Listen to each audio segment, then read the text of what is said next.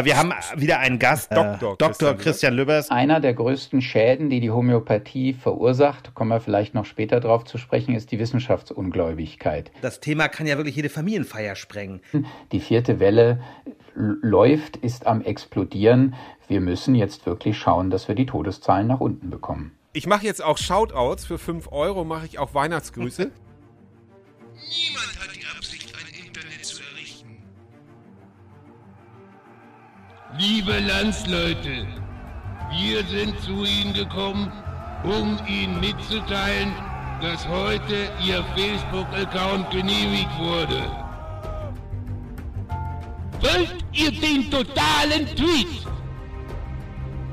Wir wollen mehr Kommentare bei Facebook und Twitter schreiben.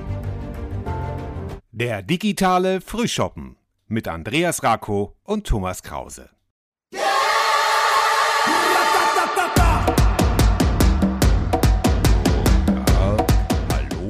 Herzlich willkommen zum dritten Advent. Ich übe gerade meine Elmar Gunsch-Stimme. Oha. Das war früher immer so schön, Advent mit Herr, Herr Elmar Gunsch oder so. Der hatte immer so eine sonore Stimme und hat gesagt, ich wünsche Ihnen eine besinnliche Weihnachtszeit. Aber liebe Hörerinnen, herzlich willkommen zum digitalen Frühshoppen. Spaß beiseite, denn heute wird es mal wieder ernst, Andreas, oder wie soll ich das jetzt verstehen? Ja, was heißt ernst? Wir haben mal wieder einen Gast. Äh, wer die letzte Sendung gehört hat, weiß ja, wir haben da so eine kleine ja, äh, Themenwoche, hätte ich fast gesagt, also zwei Wochenenden ja, hintereinander. So Doppel-Feature. Ne? Zwei, zwei Wochenenden hinter, ja. oder nee, beziehungsweise wir haben, kommen ja alle zwei Wochen, aber ja gut. Ja, aber wir haben wieder einen Gast, der, äh, ja, das ist äh, Christian Lübbers, der ist ja, äh, Dr. Dr. Christian, Christian Lübbers, genau, den stellen wir ja gleich auch nochmal vor. Wir haben das Interview ein bisschen genau. kurz vorher aufgezeichnet, aber es ist ganz aktuell, das können wir ruhig sagen. Es geht genau. auch um wirklich ganz wichtige Themen. Auch das, die Sache Kinderimpfen sprechen wir kurz an. Wir sprechen über ganz ja. tolle Sachen. Also hört da einfach in Ruhe rein. Also Christian ist Sprecher des Informationsnetzwerk Homöopathie, aber es geht nicht ausschließlich um Homöopathie. Ich glaube, das ist richtig so, oder? Ja, kann man so sagen. Ja, ist so abgenommen worden. Ja. ist so. Von der Redaktion, also von mir jetzt quasi. Ja, ja. Äh, ja. Dritter Advent, genau. Äh, starten wir einfach, oder? Ja, ich würde ich würd immer sagen, was trinkst du, Andreas? Oh, das ist ja noch ja. ganz wichtig. Ja, genau. Ja, Wahrscheinlich wieder Kaffee oder so eine Schorle oder sowas. Ja, tatsächlich, ich trinke Kaffee. Also ich, ich, ich ja. werde aber am Wochenende auch mal Glühwein trinken, das verspreche wobei ich. ich. Wobei ich jetzt auch natürlich, jetzt muss man ja auch schon wieder aufpassen, politisch korrekt zu bleiben. Wir wollen ja keinesfalls Alkohol verherrlichen, aber Nein. wir sind nun mal ein Frühschoppen und da sollte auch mal was getrunken werden. Ich habe nämlich ein, was ganz Tolles, ein äh, Rumkalender. Habe oh. ich geschenkt bekommen. Nee, habe ich mir selber gekauft. Traurig, ne? aber sonst sowas kriege ich nicht geschenkt. Ein Rumkalender, wo jeden Tag tatsächlich ein anderer Rum drin ist und wo dann auch ich den Rum bewerten kann. Oh. Also für jemanden, der also sagt, so, ne, und das ist dann also wirklich nur so ein kleines Fläschchen, das sind jetzt keine großen Flaschen, sondern nur so ein Und was, was trinkst du denn heute für einen? Also lass uns ja, mal das teilhaben. Ist der, das, das passt ja auch so ein bisschen, wenn man jetzt eine ganz schräge Überleitung haben wollte, dann ist das, der heißt The Real McCoy und McCoy war ja auch der Schiffsarzt Oh. auf der Enterprise. Und insofern Team Wissenschaft sind wir dabei. Ähm, und Real McCoy habe ich noch nie gehört, aber über, über den Wert, der, der, nachdem ich ihn bewertet habe, da liegt so ein kleines Heftchen dabei, dann äh, lese ich mir durch, woher der kommt, was der macht, also was der, was der, ne, wie, wie, wie, wie alt der ist und so weiter. Und vorher probiere ich einfach nur und sage, jetzt rieche ich mal dran. Riecht also auch sehr zimtig, malzig. Ja, du merkst, ich habe mm. mir schon diese Begriffe drauf geschafft. Man muss ja immer Komischerweise Wein riecht ja auch nach allem Möglichen, nur nicht nach Wein. Und äh, ich kleine Geschmacksprobe. Mm, oh, jetzt hätte ich auch. Mm. Mm. Süßlich mit einer scharfen Note im Abgang, aber ich würde sagen, Suri McCoy würde ich in mein Sortiment mit aufnehmen. Ich hatte auch schon einen japanischen Rum, der schmeckte gar nicht, muss ich leider sagen. Okay, dann hätte ich jetzt gerne nicht den Doktor hier, sondern lieber Scotty, der mich jetzt sozusagen zu dir beamen könnte. Dann könnte ich auch mal probieren, das wäre jetzt ganz, ganz schön. genau, aber jetzt aber beamen wir dich erstmal zu Dr. Lübbers. An den Starnberger See oder fast an den Starnberger See, ja genau. da gibt es ja genug zu besprechen. Ja, ich grüße Christian oder Dr. Christian Lübbers in Weilheim in Ober Oberbayern. Ähm, Christian, kannst du mich hören? Ich höre dich wunderbar. Hallo nach Lübeck, Mensch. hallo Andreas. Wunderbar. Wir wollen ja, wir sind ja hier der transparente äh, Frühshoppen. Äh, wir zeichnen tatsächlich schon am Mittwoch auf. Das heißt, äh, Andi Scheuer ist jetzt nicht mehr dein, dein Landsmann, kann ich, da darf ich das sagen oder ist das gleich eine Beleidigung? Ich, ich komme aus Hannover, also ich wohne Ach, zwar in Weilheim in Oberbayern, ja aber, okay, aber so direkt mein Landsmann ist es nicht. Ja. Nee, aber du bist, du wohnst jetzt in Bayern, das ist halt das. Ganz aber genau. Die, die Internetverbindung ist schon mal sehr, sehr gut. Ja, äh, Christian, ich will dich, wir haben dich eben jetzt im Vorgespräch auch schon kurz vorgestellt, Thomas und ich, aber trotzdem will ich noch mal ein paar Sachen zu dir sagen. Man kann schon sagen, du bist zumindest äh, im Internet eine Berühmtheit. Ich glaube 65.000 Follower stand heute bei Twitter. Was du sagst, hat Gewicht. Du hast da so einiges auf den Weg gebracht, was die Homöopathie angeht oder beziehungsweise ja, dass wir über die Homöopathie jetzt anders sprechen als noch vor ein paar Jahren. Und das, was die, die dich kennen, kennen die Geschichte, aber die wenigen, die dich noch nicht kennen, die möchten die Geschichte natürlich auch hören. Es gab für dich so ein ganz besonderes Erlebnis in Sachen Homöopathie, neben vielen anderen auch, aber es geht um dieses Kind, und das Ohr. Na naja, gut, beim Hals, Nasen, Ohren. Ja. Erzähl ja. doch mal in kurzen Worten, was ist damals passiert? Ich lache jetzt, aber ganz so lustig war die Geschichte in der Tat nicht. Also ich bin jetzt tatsächlich seit vier Jahren in der Aufklärungsarbeit tätig gewesen und gestartet damit hat eigentlich alles, dass ich eines Tages zu mir in die Praxis gekommen bin ein vierjähriges Kind mit Fieber und einer hocheitrigen Mittelohrentzündung untersucht habe. Und als ich dem Kind in das Ohr geschaut habe, waren in dieser Eiterpampe, die aus diesem perforierten Trommelfell, aus diesem geplatzten Trommelfell herausquoll, waren da auch Globuli-Reste und Globuli zu finden. Und ähm, das Ganze war so absurd, in den Gehörgang eines kranken Kindes zu schauen und dann im Gehörgang Globuli zu finden dass ich erstmal die Eltern ganz perplex angeschaut habe und dann gefragt habe, ob das wirklich Globuli im Ohr sind. Und dann haben mir die Eltern das tatsächlich bestätigt, dass sie auf Anraten des Heilpraktikers ihrem vierjährigen kranken Kind Globuli gegeben haben. Und äh, das hat natürlich aus meiner Perspektive dem Fass äh, den Boden ausgeschlagen, dass tatsächlich so eine Quatschmedizin dann solche Stilblüten treibt. Äh, uns beiden ist klar, das ist jetzt nicht nur ein Anwendungsfehler, sondern die ganze äh, sogenannte Medizin, die dahinter steckt, die ist natürlich völliger Quatsch.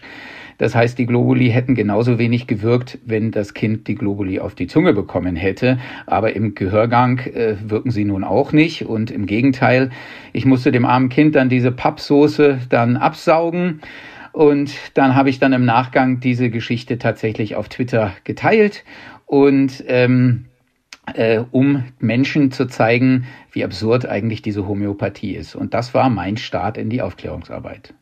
Wobei man ehrlicherweise sagen muss, wenn die jetzt ähm, Ibo ins Ohr gequetscht hätten, wäre es auch nicht besser gewesen. Aber es geht ja, Spaß beiseite, um diese Problematik. Und es ist ja so, ich weiß nicht, wie du es erlebt hast. Ich habe auch Freunde, die äh, Medizin studiert haben, ähm, die sagen, naja, sie haben diese Homöopathie immer nur ein bisschen am Rande mitbekommen und nicht so, ach naja, gut, ist Tüdelkram, aber tut ja keinem weh ne, weil ist doch eine schöne Sache und sanft und bla bla bla. Also auch viele Ärzte, viele deiner, deiner Kolleginnen und Kollegen nehmen das ja nicht so richtig ernst. Das macht dich, glaube ich, auch, äh, das ärgert dich oft, ne? oder? oder naja, man muss natürlich sagen, das ist natürlich ein großer Fehlglaube, dass man denkt, nur weil etwas nicht über den Placebo-Effekt hinaus wirkt, hätte es auch keinen Schaden weil letztlich einer der größten Schäden, die die Homöopathie verursacht, kommen wir vielleicht noch später darauf zu sprechen, ist die Wissenschaftsungläubigkeit.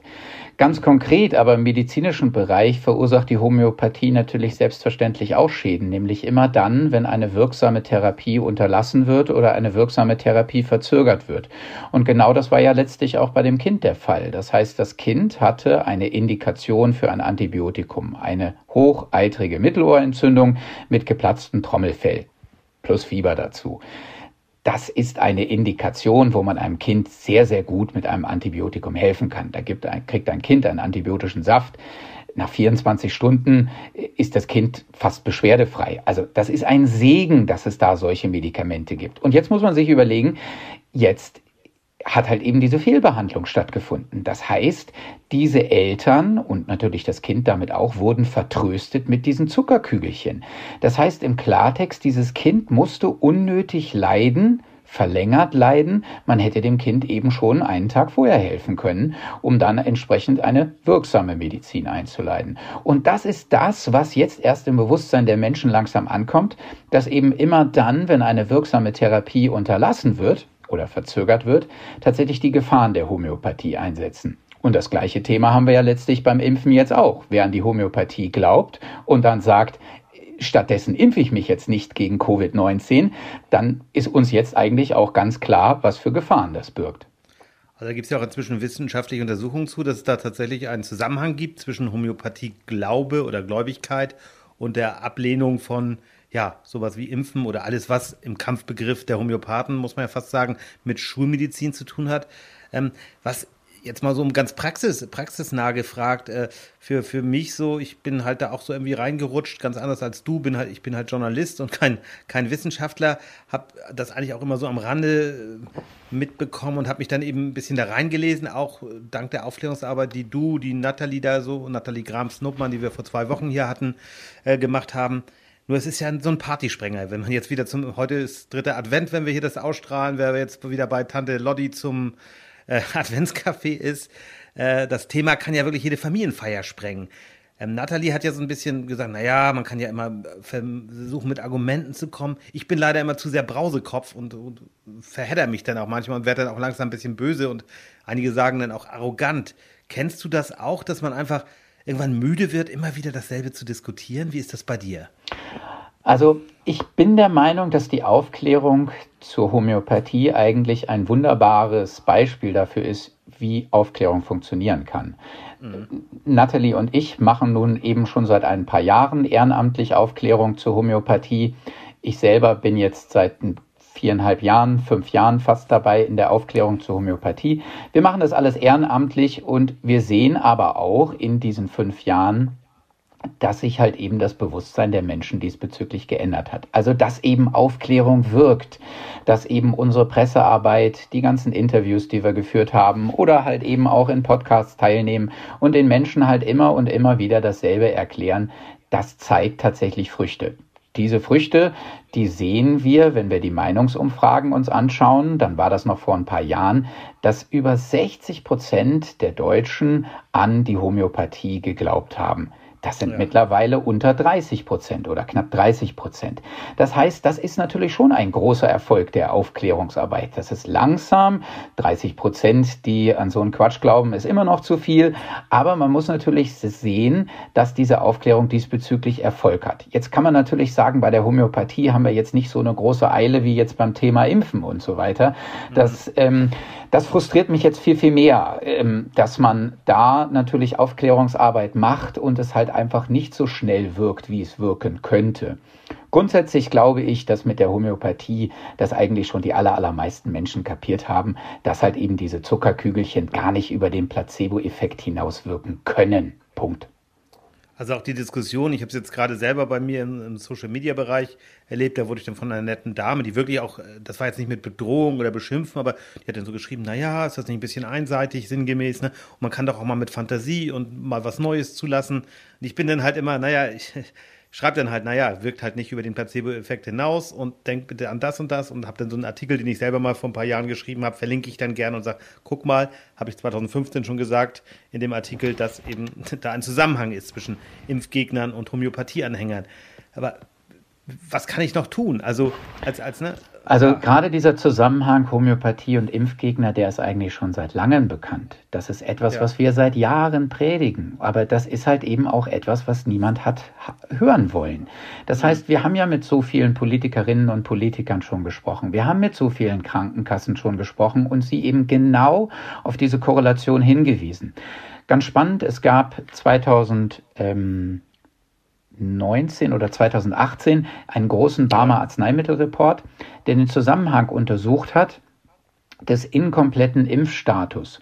Und die äh, Barmer Krankenkasse ist eine der größten gesetzlichen Krankenkassen in ganz Deutschland und die hat das bei knapp 45.000 Versicherten in einer prospektiven Kohortenstudie untersucht und hat dann nach zwei Jahren geschaut, bei wie vielen Kindern gibt es einen inkompletten Impfstatus. Und als negative Korrelation hat sich eben als einziges signifikant negative Korrelation herausgestellt, dass wenn die Eltern und damit das Kind an einem speziellen Homöopathievertrag der Barmer Krankenkasse teilgenommen hatte, dann war die Wahrscheinlichkeit, dass das Kind dann eben nach zwei Jahren einen inkompletten Impfstatus hat, riesengroß und über einen mehrfachen Faktor erhöht im Vergleich zu diesen anderen Geschichten. Das heißt, soziales, äh, sozialer Status, Einkommen, Bildungsstand und was auch immer, das hatte alles nicht so einen großen Einfluss wie eben diese Tatsache Mitglied im Homöopathie-Zusatzvertrag. Und das hätte allein in Deutschland schon wachrütteln müssen. Aber das hat die Krankenkassen nicht zu einem Umdenken bewogen. Eben die Barmer Krankenkasse erstattet bis heute diese Zuckerkügelchen und eben halt auch die entsprechenden ärztlichen Leistungen dazu. Und das ist etwas, was ich so schade finde an der Aufklärungsarbeit. Aufklärungsarbeit ist natürlich etwas, wo wir dann eigentlich denken, wir erzählen etwas, wir erzählen den Sachverhalt, wir versuchen die Dinge darzustellen, wie sie sich halt eben in der Wissenschaft darstellen.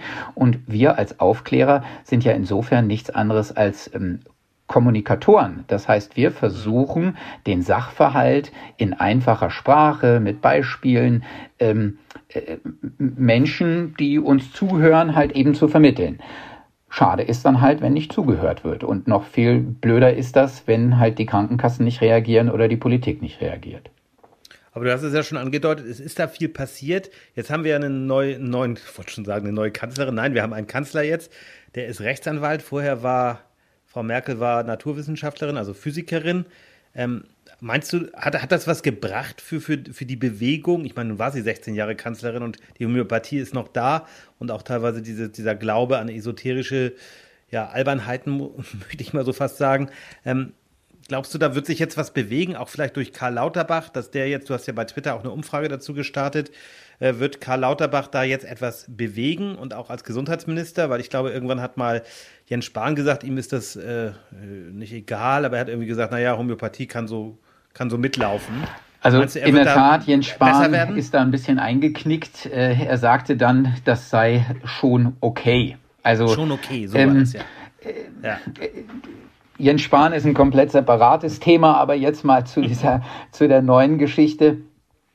Ich meine, man muss es natürlich, man muss es natürlich fairerweise sagen, dass sowohl eine Bundeskanzlerin als auch ein Bundeskanzler als eben auch ein Bundesgesundheitsminister nicht alleine irgendwelche Entscheidungen grundsätzlich treffen kann. Aber uns allen ist natürlich auch irgendwo klar, dass Lobbyismus in der Bundespolitik halt auch fest verankert ist. Wir wissen, dass namhafte Homöopathie, Pharmaunternehmen ähm, im Bundestag ein- und ausgehen, entsprechende Zutrittsausweise haben. Das heißt, äh, das sind schon einfach Dinge, die natürlich auch ein Fall irgendwie für Lobbykontrolle grundsätzlich sind. Da wird schon versucht, eine gewisse Beeinflussung zu machen. Jetzt muss man natürlich auch überlegen, also ähm, ich schätze die Expertise, die wissenschaftliche Expertise von Herrn Lauterbach natürlich selbstverständlich sehr. Ähm, bin auch der Meinung, dass er hervorragende Kommentare zum Pandemiegeschehen äh, in den Talkshows und in schriftlicher Natur immer von sich gegeben hat. Jetzt gilt es natürlich eben auch nicht nur darüber zu reden, sondern halt eben diese Erkenntnisse umzusetzen.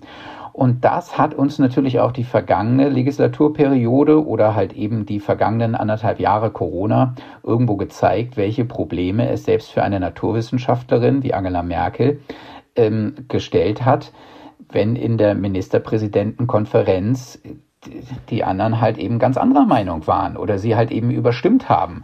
Ähm, mir ist mehrfach hinterher aufgefallen, dass sie dann hinterher gesagt hat, dass sie eigentlich zu deutlich strikteren Maßnahmen geraten hätte. Mhm, richtig, wie es ja. dann halt eben ein naturwissenschaftlich denkender Mensch dann eben mit großer Wahrscheinlichkeit getan hätte. Deswegen bin ich jetzt ganz gespannt, wie sich Lauterbach da positioniert, wie sich Lauterbach entsprechend durchsetzen kann. Ähm, wie sich Olaf Scholz grundsätzlich durchsetzen kann. Uns allen ist klar, es muss was gestehen. Die vierte Welle läuft, ist am explodieren wir müssen jetzt wirklich schauen, dass wir die Todeszahlen nach unten bekommen. Ich habe im Internet gelesen, da bin ich immer vorsichtig mit diesen Sachen, gerade bei Pandemie und auch beim, beim Thema ja, äh, Homöopathie. Ähm, ich habe im Internet aber gelesen, dass du einer der ersten Ärzte oder niedergelassenen Ärzte in Bayern warst, der gegen Covid-19 geimpft hat. Ist das richtig, ja? Ja, das, das stimmt sogar. Also stimmt ähm, mal, ja. okay. beziehungsweise das haben Journalisten recherchiert. Also ähm, mir war das selbst erst gar nicht so bewusst gewesen. Ähm, aber in der Tat, es gab einen offiziellen Impfstart in Bayern. Das muss so um Ostern rum gewesen sein. 1. April oder sowas sollte es eben äh, losgehen dieses Jahr. Und ähm, mir wurde, beziehungsweise ich äh, habe tatsächlich ein oder zwei Tage vorher angefangen zu impfen, weil ich eben schon den Impfstoff geliefert bekommen hatte.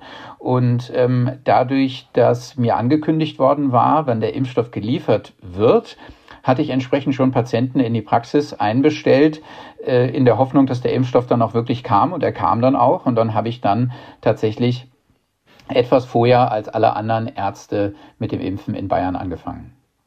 Und dann vermutlich auch, weiß ich nicht, ob das AstraZeneca war oder. Das war ganz am Anfang, war das in der Tat AstraZeneca, genau. was wir da geliefert bekommen hatten. Das war eine Sonderlieferung tatsächlich in Bayern für ähm, ein paar bayerische Arztpraxen, die sich tatsächlich dafür bewerben mussten. Also ich musste mich dafür auch bewerben, dass ich okay, Impfstoff ja. äh, haben ähm, äh, möchte für meine Patientinnen und Patienten.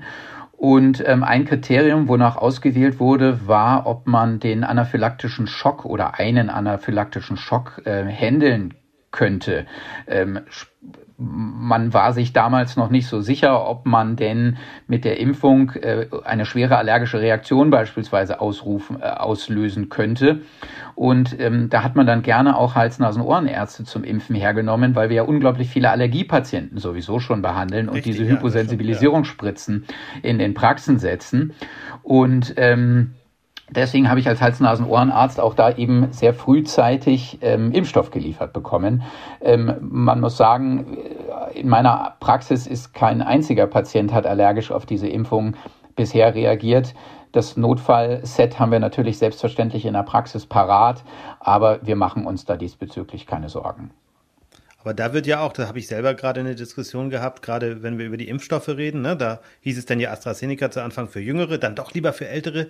Da wurde ja manchmal auch so, ging so ein bisschen hin und her und da wird dann ja oft auch ja, Drosten und den Kollegen vorgeworfen, ähm, ja, die ändern ja ständig ihre Meinung. Das ist doch auch ein Ärgernis, dass man über Wissenschaft immer wieder diskutieren muss, weil ja. Wissenschaft ist ja heute Stand, Stand jetzt, wir zeichnen heute auf, wir wissen beide nicht, was bei der Ausstrahlung dieses Interviews dann der Wissenschaft der Stand sein kann. Da kann es durchaus sein, dass es eine neue Erkenntnis gibt. Wie erklärst du das den Menschen? Weil du willst ja Aufklärungsarbeit machen. Du willst ja nicht nur äh, die Leute beschimpfen, sage ich mal. Nein, das willst du sowieso nicht. Aber wie kannst du das vielleicht? Also du hast, du hast völlig recht und das ist vielleicht eins der Probleme, die viele Menschen haben, ähm, weil sie das erste Mal jetzt richtig mit Wissenschaft in Kontakt bekommen mhm. und auch mit Wissenschaftskommunikation in Kontakt kommen.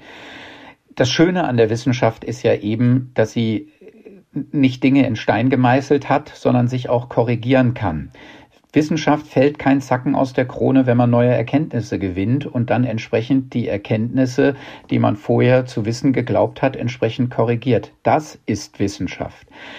Und genau das macht die Esoterik eben nicht. Also äh, die Homöopathen halten eben noch an der Heilslehre von Hahnemann von vor 220 Jahren fest und können halt eben die wissenschaftlichen Erkenntnisse nicht einbauen und dann entsprechend ihre Lehre anpassen oder korrigieren oder verwerfen.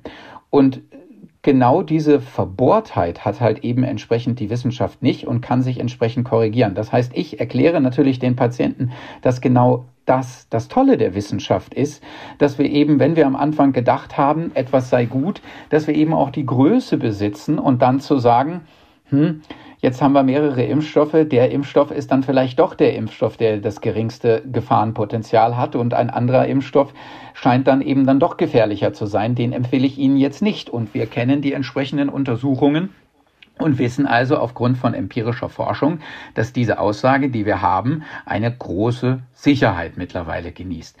Und ich glaube natürlich eben, diese Wissenschaftskommunikation, da geht es auch eben darum, die Mitmenschen auf dieser Reise der Erkenntnis mitzunehmen.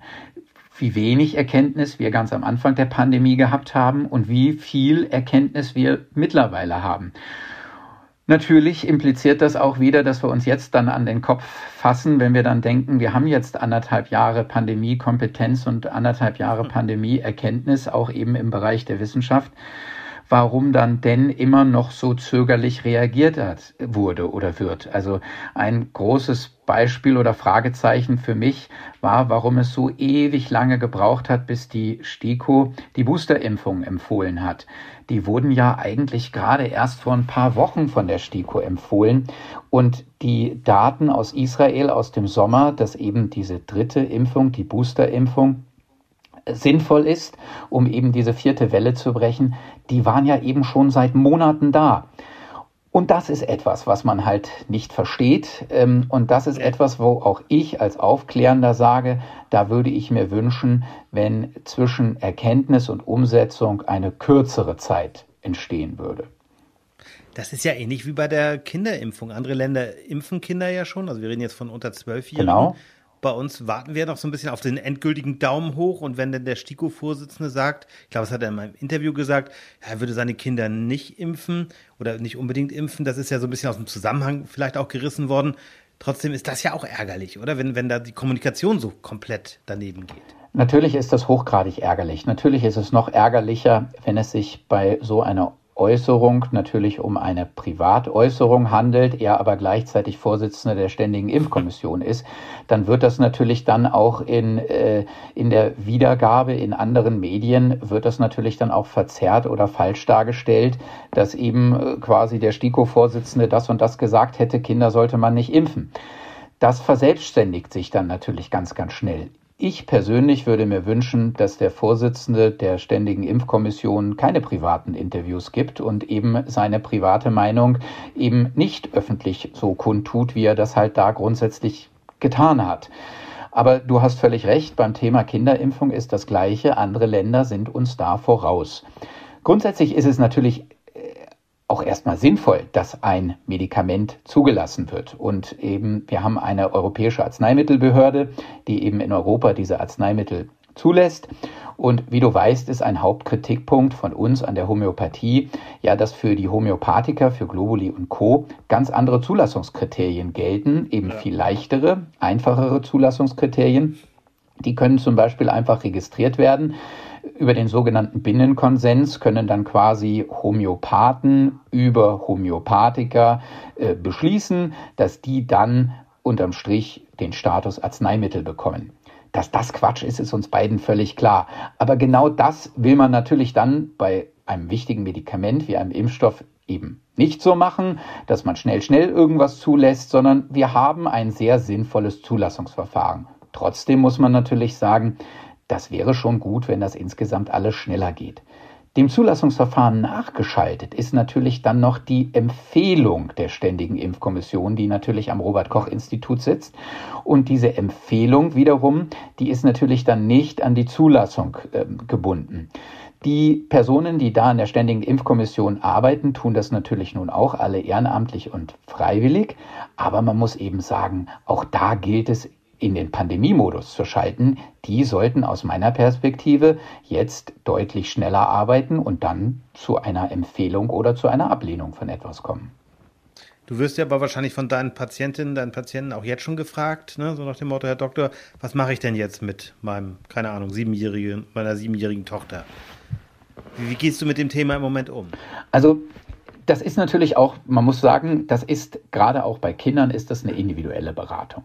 Man muss sagen, wir haben im Moment jetzt den ähm, Status, dass die Impfung bis zur Zulassung dieses Kinderimpfstoffes eine sogenannte Off-Label-Impfung ist. Das heißt, im Einzelfall können sich Ärztinnen und Ärzte und die Eltern mit dem Kind für diese Impfung entscheiden. Und dann ist es tatsächlich trotzdem legal, dieses Kind zu impfen. Aber das ist halt eben eine individuelle Entscheidung, eine individuelle Entscheidung aufgrund des Risikoprofiles eines individuellen Kindes oder einer erhöhten Gefahr in der Familie, beispielsweise onkologische Patienten in derselben Familie, wo es dann wirklich darum geht, in der Familie so etwas wie eine Herdenimmunität zu schaffen, dass das Kind aus dem Kindergarten oder aus der Grundschule dann eben kein ähm, SARS-CoV-2-Virus mit nach Hause schleppt und dann entsprechend sehr andere kranke ähm, Menschen, also zum Beispiel aufgrund von einer Krebserkrankung oder sowas, zusätzlich dann damit infiziert und dann in Lebensgefahr bringt. Jetzt geht es natürlich darum, wenn der Impfstoff dann letztlich zugelassen ist, ähm, dann bedarf es gar keiner Off-Label-Indikation mehr, sondern dann ist es tatsächlich eine Entscheidung, die die Eltern mit ihren Kindern gemeinsam treffen können. Mit den Eltern, mit denen ich bisher gesprochen habe, ist das immer auch tatsächlich in Übereinstimmung mit den Kindern passiert. Gut, aber jetzt ein siebenjähriges Kind kann das ja wahrscheinlich noch nicht so, so fassen, oder? Also es ist erstaunlich, was die alles ja? schon wissen über diese ganze okay. Geschichte. Also ich habe es mir angewöhnt, also insbesondere wenn der Impfwunsch dann von solchen Familien gekommen ist, auch das habe ich auch schon gemacht, als die Impfung dann zugelassen wurde für ähm, 12- bis 17-Jährige, dass ja. ich mir sofort angewöhnt habe, ähm, mit den zu impfenden Personen natürlich eben auch zu sprechen, was sie denn über dieses Thema wissen, warum sie sich denn selbst impfen lassen wollen dass man das Ganze beim fünfjährigen Kind anders macht als jetzt beim zwölfjährigen, das ist uns, klar, ja, uns ja. beiden natürlich völlig klar. Aber es ist trotzdem erstaunlich, was eben Kinder auch in den anderthalb Jahren diesbezüglich sich jetzt schon für ein Wissen angeeignet haben. Und das freut mich. Das freut mich wirklich sehr. Also, und, und ich unterhalte mich da gerne mit Kindern und ich kläre da auch gerne Kinder drüber auf. Und ähm, das gibt tatsächlich auch ein gutes Gefühl. Und bei uns in der Praxis geht es jetzt nach Weihnachten richtig los, wenn dann hoffentlich auch dann die STIKO-Empfehlung und die ganz offizielle Zulassung dann da ist. Aber ich habe dich da richtig verstanden. In Einzelfällen machst du das auch jetzt schon, wenn Familien kommen und fragen, Mensch, äh, unser Kind möchte gerne geimpft werden und wir würden es gerne, dann würdest du das auch schon machen jetzt. Das ist offiziell so vorgesehen, ganz genau. genau ganz ja. genau. Also das ist jeweils natürlich eine ganz individuelle Entscheidung und das sind dann auch wirklich nur eine Handvoll, ähm, ja. bei denen dann wirklich dann diese Kriterien dann entsprechend zutreffen. Ähm, das ist nicht das Gießkannenprinzip. Nein, aber es gilt da eine sorgsame Abwägung grundsätzlich zu treffen. Und diese Abwägung letztlich der Vor- und Nachteile einer Impfung für Kinder zwischen fünf und elf Jahren, das ist ja eben das, was die Ständige Impfkommission jetzt natürlich auch zu treffen hat. Grundsätzlich gilt es natürlich immer zu überlegen, was wiegt jetzt schwerer? Ein unkalkulierbares Risiko einer Infektion oder ein kalkulierbares Risiko einer Impfung. Und ähm, ob jetzt etwas kalkulierbar ist oder nicht, wissen wir natürlich eigentlich nur durch die Menge, was bisher jetzt eben passiert ist, eben entsprechend mit den infizierten Kindern, aber eben auch mit den geimpften Kindern. Und wir haben ja nun auch schon tatsächlich viele Millionen Kinder, die in den USA bereits geimpft sind. Also auch da äh, warten wir jetzt ab. Wird wahrscheinlich dieser Tage kommen, das Ganze. Äh, zum Schluss möchte ich mit dir auch noch etwas besprechen, was ich mit Nathalie auch schon ja, besprochen habe. Das Thema Öffentlichkeitsarbeit, Öffentlichkeitsarbeit. Du stehst ja in der Öffentlichkeit und wer dich googelt, findet dich auch sofort. Also du bist jetzt nicht irgendwie da im Geheimen unterwegs. Nicht versteckt, ja. Wie gehst du damit um? Es gibt ja leider die Hater, ne? die einfach, äh, einfach nur dich dann als den bösen Pharmaonkel sehen, der hier, ne, also gegen das Sanfte und gegen das Gute ist. Ich will jetzt nicht wieder über Homöopathie anfangen, aber naja, manchmal geht es ja um dieses Thema auch. Wie gehst du damit um? Also du kriegst also ja wahrscheinlich ganz ich, unterschiedliches Feedback.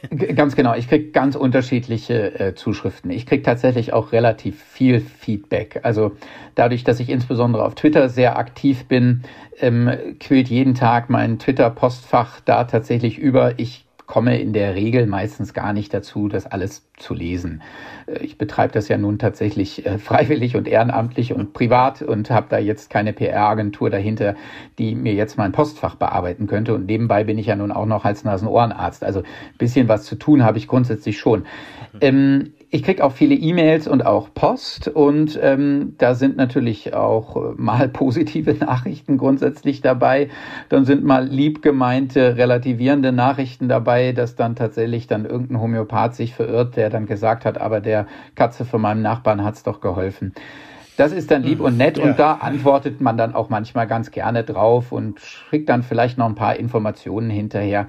Aber das, was du eigentlich angesprochen hast, ist eher die dritte Kategorie, was dann kommt und das sind dann die Beleidigungen, die Nötigungen und tatsächlich die Drohungen. Und das passiert bei mir auch. Das bekomme ich per E-Mail und das bekomme ich aber auch per ähm, Anrufen in der Praxis, dass ähm, meine medizinischen Fachangestellten ähm, am Telefon bedroht und beschimpft werden. Ähm, und dann, das ist bei Ärzten gar nicht so selten, ähm, äh, bekomme ich auch ganz viele negative Bewertungen bei Yameda oder bei Google, diesen Arztbewertungsportalen. Ja.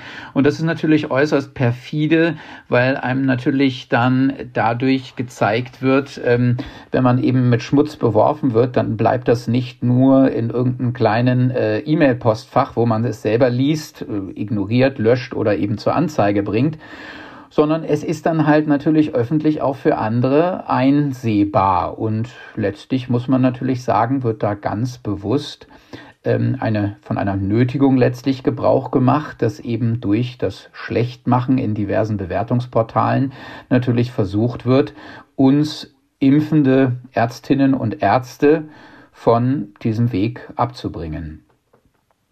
Aber du lässt dich nicht einschüchtern, das Ich lasse mich nicht einschüchtern, nein, nein. Also ich bringe, ich bringe das zur Anzeige und äh, äh, habe da einen guten Draht zur Kriminalpolizei und die Staatsanwaltschaft verfolgt diese Geschichten und äh, diese Leute, die werden ausfindig gemacht. Also das steht außer Frage. Also da muss ich es auch ganz ehrlich sagen, da halte ich es mit äh, Karl Popper, dem äh, Intoleranzparadoxon, wir haben jetzt sehr, sehr lange erlebt, wie wir äh, tolerant diesen intoleranten Menschen gegenüber gewesen sind.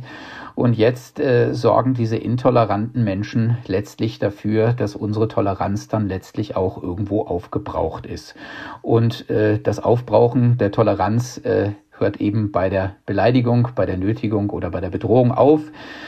Und wir sehen aber eben auch beim Toleranzparadoxon, dass wenn die Impfgegner nun so einen Quatsch die ganze Zeit erzählen und jetzt das ganze Pandemie-Management kaputt machen und viele Menschen sterben, dass es tatsächlich auch bis zu einer Impfpflicht gedeihen musste. Ja, schöneres Schlusswort kannst du gar nicht liefern. Christian, herzlichen Dank. Ich wünsche dir noch eine schöne Adventszeit. Dankeschön, Andreas. der Familie alles Gute und ich würde sagen, wir machen das mal im halben, dreiviertel Jahr zur Wiedervorlage. Dann ziehen wir mal Sehr die gerne. Bilanz, wie es weitergegangen ist. Ich freue mich. Herzlichen Dank. Bis dahin. Tschüss. Bis dann. Danke. Ja, das war äh, mein Gespräch mit Dr. Lübbers. Wir hätten es auch gerne zusammen gemacht. Wir haben es ja auch kurz erwähnt im Gespräch. Ja. Nun, wo äh, Andi Scheuer nicht mehr Digitalminister ist, wird vielleicht auch ein bisschen stabiler alles wieder. Müssen wir mal gucken.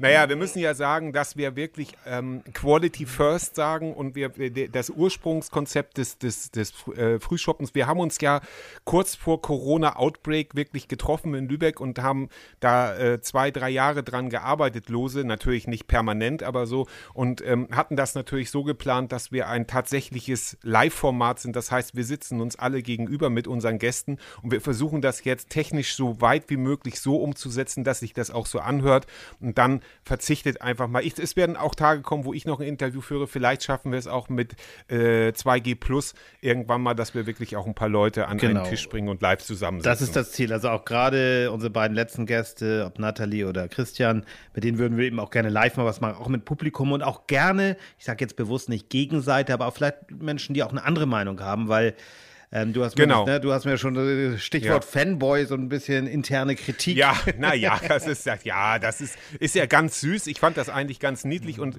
ich habe ja auch gesagt, wir sind nicht der Spiegel und nicht die Zeit. Wir arbeiten das journalistisch auf, was uns äh, irgendwo umtreibt. Auf der anderen Seite wollen wir, äh, haken wir aber auch nach und gehen in die Tiefe. Aber dass du nun mit dem Thema äh, jeder, jeder hat ja ein anderes Thema, das ihm wichtig liegt und ja. Engagement sollte man niemals irgendwie in, in eine äh, unterdrücken, finde ich, wenn sich jemand engagiert, dass man sagt, man, man muss äh, anderen Leuten davon erzählen, wie man das macht, das, das ist noch die andere Frage, aber dass man Leuten erzählt, Mensch, das mit der Homöopathie ist vielleicht keine so gute Idee. Oder bei mir eben in dem Fall zu sagen, äh, wir haben hier auf dem Schulweg jemanden, der lagert da äh, auf einem Anhänger seit Mo Wochen sein, seine, seine Baumaterialien und niemanden kümmert, die Kinder müssen sich da vorbei quetschen und den Leuten ist egal. Das ist emotional und dann gucken wir halt so ein bisschen auch auf die Zahlen dabei und das ist letztendlich das Konzept des digitalen Frühshoppens. Genau. Und ja, Genau, die Leute, irgendwann sind wir mal live mit den Leuten und dann wird das Ganze auch noch lebendiger, das Versprechen. Das denke ich auch. Und diese journalistische Distanz, die ich vielleicht in den Gesprächen jetzt, sage ich jetzt sehr selbstkritisch mit, mit Nathalie und auch mit Christian, nicht so hatte, wie ich mir das selber auch manchmal wünsche, liegt aber auch ein bisschen daran, und da versuche ich mich jetzt nicht zu verteidigen, will das einfach nur mal ja, für mich einordnen.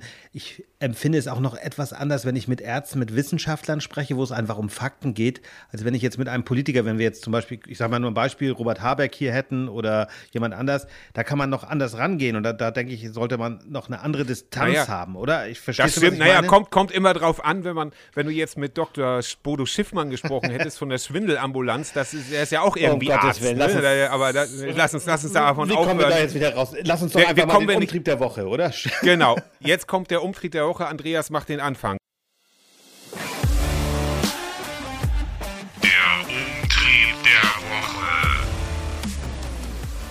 mein Umtrieb der Woche ist, ähm, ja, ist schon ein bisschen, ist schon ein paar Tage alt. Ich habe das auch schon getwittert, aber ich finde es sehr, sehr interessant und auch sehr berührend, wie ich im Moment mit Menschen spreche, die Covid durchgemacht haben. Passt jetzt auch wieder zum Thema. Ja. Die, die dann so ein bisschen fast verschämt sagen, naja, ich habe mich jetzt doch für eine Impfung entschieden. Bei einigen ist es natürlich so, dass sie sagen, naja, ich will jetzt auch wieder am Leben teilnehmen.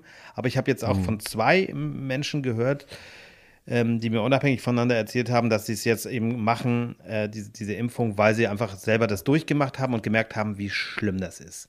Und ja. das, das, das umtreibt mich und das heißt auch immer noch mehr, wir sollten alle viel Respekt haben und sollten niemanden ähm, mit Spot äh, oder verspotten, der sich jetzt impfen lässt, jetzt erst impfen lässt, weil ich finde, das verdient einfach Respekt, wenn man da diesen falschen Weg, aus meiner Sicht falschen Weg, doch noch korrigiert und sagt, komm, ich lasse mich jetzt impfen, aus Solidarität oder was auch immer, oder warum auch immer. Aber wie gesagt, niemanden verspotten, sondern einfach sagen, Respekt, lasst uns da einfach das mit der Spaltung Gesellschaft nicht, nicht dazu kommen lassen, weil ich glaube, es ist nicht eine echte Spaltung der Gesellschaft, sondern es ist ein kleiner Teil, der nicht zu belehren ist und andere. Naja, ich ja, das, glaub, das umtreibt glaub, mich im Moment gerade. Genau, ich glaube, dass äh, Respekt ist ein gutes Stichwort. Im Hinblick auf Sachsen weiß ich das nicht, ob das ein kleiner Teil der Gesellschaft ist, aber, ja, aber auch es gibt da, auch viele vernünftige mal, Sachsen, das muss man wenn es, ja, Das muss man auch dazu sagen. Ja. Ähm, natürlich, aber diese Bilder von dort beunruhigen mich schon und auch, dass dem, dass dem Ministerpräsidenten dort mit Mord gedroht wird und es konkrete äh, Mordpläne auch gibt, die, die das LKA verfolgt. Das finde ich dann schon bemerkenswert, aber es wird äh, nach einer Zeit der Pandemie, wo Corona weitestgehend weitestgehend im Griff sein wird, werde ich auch denken, dass diese, diese Spaltung, wie sie jetzt vorherrscht, auch wieder der Graben kleiner wird. Respekt ist ein gutes Stichwort und auch ich bleibe leider bei dem Thema Corona. Mein Umtrieb der Woche ist jemand, der ähm, jetzt äh, eine Grenze überschritten hat für mich, wo er sagt, da legt er sich mit dem Falschen an. Lieber äh, Michael Wendler, der du da in Amerika sitzt und jetzt behauptest, dass Mirko Nonchev äh, äh, an einer Boosterimpfung gestorben ist, indem du einen gefälschten Weltartikel der Zeitung Die Welt gepostet hast. Das ist der entscheidende Schritt zu weit. Ähm, das kann nicht angehen und das wird auch in irgendeiner Art und Weise gesühnt werden. Ich möchte nicht, also ich werde nicht jetzt durch meine Rache oder so, aber das kann nicht gesund sein, wenn man, man muss auch nicht an Karma glauben oder sowas.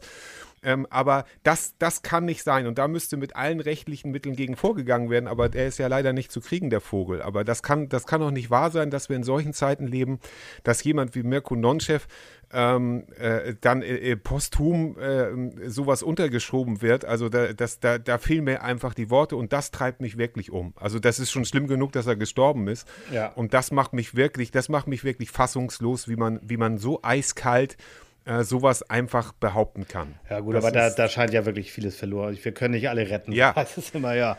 Ich weiß nee. es auch nicht. Ja, ich verstehe dich ich, komplett, Thomas. Ja. Ich glaube, wir, wir können jetzt einfach euch mal in den dritten Advent schicken und wir freuen genau. uns, dass, wenn ihr in zwei Wochen, genau genommen sogar ein bisschen früher, nämlich Heiligabend kommt schon die nächste Folge. Und, lieber ja. Thomas, diesmal ein bisschen anders. Wir haben die, die wunderbare Nina wieder dabei und wir machen eine kleine Weihnachtsfeier. Und wir werden nicht, wir machen eine kleine wir reden nicht über Wissenschaft, versprechen wir. Wir reden nicht über Wissenschaft. Wir werden, wir werden, wir werden sehr viele Überraschungen für euch haben. So viel können wir jetzt schon verraten. Ähm, und wir werden einfach eine gute Zeit am Lagerfeuer haben. Wir werden euch bestens unterhalten, besinnlich. Andreas hat schon sein Gedicht auswendig oh ja, gelernt. Ja, ja. Sein auf, auf, auf Dithmarscher Platt. Dithmarscher Platt. Lewe so. Gode. Nee. Ähm, und ja, so ungefähr. guckt in die Shownotes, da ist nochmal alles über Dr. Lübbers auch nachzulesen. Genau. Und auch die genau. Telefonnummer von Thomas, wirklich weltexklusiv. Nein. Genau. Da findet ihr eine, eine Handynummer, äh, die findet ihr auch in anderen sozialen Medien von Thomas, die ist jetzt nicht geheim. Und ihr dürft uns gerne nee. so einen kleinen Weihnachtsgruß schicken, wenn ihr ja. mögt. Einfach per Sprachnachricht. Ja. Also wir freuen uns ja. drauf, ja? Ich mache jetzt auch Shoutouts für 5 Euro, mache ich auch Weihnachtsgrüße.